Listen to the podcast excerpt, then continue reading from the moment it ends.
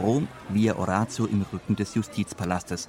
Ein passender Ort für die im letzten Jahr neu gegründete italienische Tageszeitung Il Fatto Quotidiano, die auf Anhieb nicht nur die italienische Presselandschaft gewaltig aufgemischt hat, sondern auch die Justiz auf Trab hält. Als Logo im Titelkopf ist ein kleiner, altmodischer Zeitungsjunge mit einem Megafon zu sehen. Doch Il Fatto Quotidiano, deutsch etwa das Tagesgeschehen, braucht keine schreienden Schlagzeilen, um sich in der sehr zersplitterten und unübersichtlichen italienischen Zeitungslandschaft durchzusetzen. 14 arbeiten in der Redaktion, in der Mehrzahl Männer. Viele haben eine gut bezahlte Stelle in einer der großen Zeitungen aufgegeben, nur um für den Fatto Quotidiano schreiben zu können.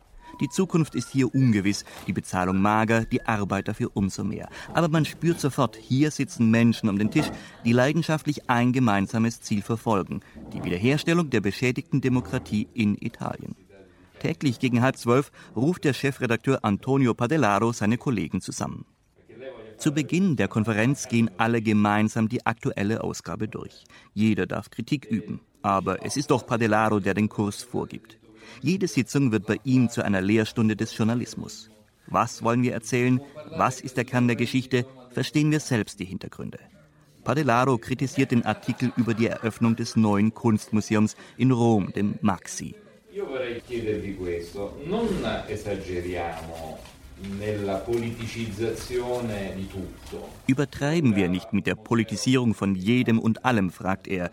Wenn in jede Geschichte Berlusconi und die Fragen Faschismus und Antifaschismus hineingepackt würden, dann drohe die Gefahr, dass sie als eine Zeitung betrachtet werden, die sich obsessiv nur noch mit einem einzigen Thema beschäftigt.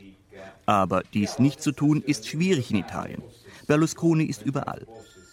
In wenigen Tagen wird Antonio Padellaro 64. Zuletzt war er Chefredakteur der ehemals kommunistischen Tageszeitung L'Unità und wollte mit dem Fatto Quotidiano nochmals ganz von vorne beginnen, um seiner Frustration über die Pressemisere etwas Positives entgegenzusetzen. Siamo rimasti molto sorpresi perché noi avevamo all'inizio pensato a un break-even di 15.000 copie e ci sembrava già un grande risultato. Speriamo di farcela, no? Sie sind bis heute von ihrem Erfolg alle sehr überrascht, sagt er denn ursprünglich gingen sie von maximal 15.000 verkauften Exemplaren aus, mehr nicht. Und wenn es gut laufen sollte, so dachten sie, würden sie höchstens ein Jahr durchhalten, länger nicht. Doch mittlerweile erreichen sie konstant seit acht Monaten täglich 100.000 Leser. Und auch die Redaktionsräume sind längst viel zu eng geworden. Noi non vogliamo allargarci troppo, perché abbiamo paura Trotz dieses enormen Erfolges wollen sie die Zeitung nicht weiter ausweiten, aus Angst, sich zu übernehmen. 20 Seiten in dem handlichen Tabloid-Format reichen ihnen daher, denn die Leser wollen Qualität und nicht Quantität. Ihr Ehrgeiz ist es, zu drucken, was die anderen nicht bringen. Die erste Ausgabe am 23. September 2009 erschien mit der Nachricht, dass gegen Staatssekretär Gianni Letta die Nummer zwei in der Regierung ermittelt würde. Das Entscheidende war dabei, dass dieses Material bereits seit zehn Monaten in sämtlichen Zeitungsredaktionen kursierte, aber niemand brachte die Meldung. Offenbar wollte sich niemand mit einem der mächtigsten Männer im Staat anlegen, der zudem weit in das Oppositionslager hinein Anerkennung genießt. Sie könnten darüber schreiben, nicht weil sie Helden oder so viel besser als die anderen Zeitungen wären, meint Antonio Padellaro.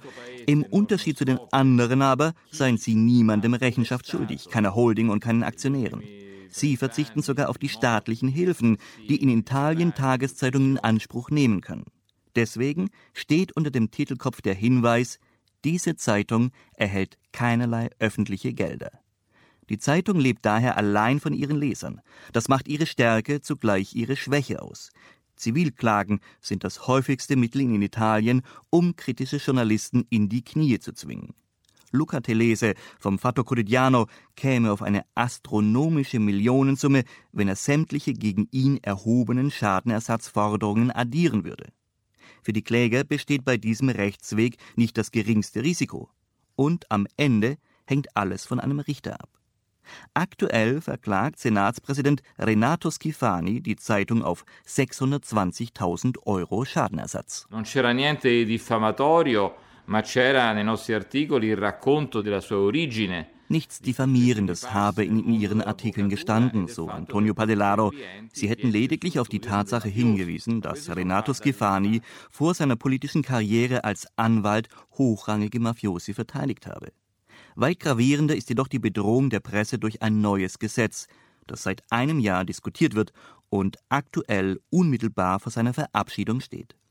Von der italienischen Presse wird es unisono, vom konservativen L'Osservatore Romano bis zum linken Manifesto als Legge Bavaglio, Knebelgesetz bezeichnet. Eigentlich soll dieses Gesetz vor allem die Abhörmöglichkeiten bei staatsanwaltschaftlichen Ermittlungen drastisch einschränken, wogegen auch die Antimafia-Ermittler protestieren.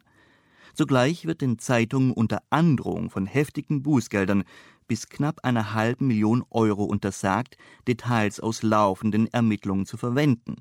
Dies betrifft vor allem Abhörprotokolle und Dokumente in den unzähligen Korruptionsskandalen der Regierungsparteien, die die Staatsanwälte bewusst der Presse zuspielten, aber ebenso jeden anderen Kriminalfall. Antonio Padellaro bringt als aktuelles Beispiel den Mord an einer jungen Frau, deren Leiche kürzlich in Potenza entdeckt wurde. Ora, con la legge che dovrebbe essere approvata, Wäre das Gesetz jetzt schon verabschiedet, dann könnten Sie gar nichts darüber berichten, außer dass eine Leiche gefunden worden sei, weil alles andere, der Verdächtige zum Beispiel, laufende Ermittlungen betreffe. Und dies wäre das Ende jeder Zeitung. Es gibt Demonstrationen und unterschiedlichste Proteste der Zeitungen dagegen. Die linksliberale La Repubblica kennzeichnet zum Beispiel Artikel, die nach diesem Gesetz nicht erscheinen könnten. Antonio Padellaro schlägt in der Redaktionskonferenz vor, für einen Artikel zu recherchieren, ob die Ermittlungen zu wichtigen Prozessen der Vergangenheit unter den Bedingungen des geplanten Gesetzes je zu Erfolg geführt hätten.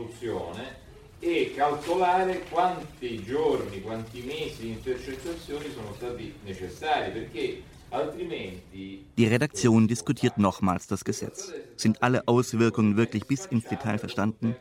Der Fatto Quotidiano will sich nicht sein Tempo von den immer schneller rotierenden Newstickern diktieren lassen, dem Aktualitätsdruck, dem scheinbar alle Zeitungen unterworfen sind und der als Resultat nur Einförmigkeit hervorbringt. In jedem Blatt die gleichen Aufmacher, oft mit denselben Fotos.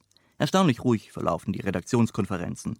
Unruhe bringt an diesem Tag nur ein iPad, das ein Redakteur mitbrachte und nun zwischendurch von Hand zu Hand geht. Ein Fünftel der Leser bezieht die Zeitung als Online-Abonnement. Begonnen hatte man im Internet und viele Redaktionsmitglieder betreiben nebenher sehr populäre Blogs. Deswegen konnten sie sehr viele jüngere Leser gewinnen, die sich bis dahin keine Zeitung am Kiosk gekauft hätten. Ein wichtiges Thema, in das der Fatto Quotidiano viel Energie investiert, sind die Verstrickungen der Geheimdienste in die Attentate der letzten 30 Jahre. In dieser Woche berichten sie über die Ermittlungen eines Staatsanwaltes zu den Mafia-Attentaten Anfang der 90er Jahre, die den Schluss zulassen, dass diese gezielt unternommen wurden, um einer neuen politischen Partei den Weg zu ebnen. Und wieder ist man bei dem Thema Silvio Berlusconi.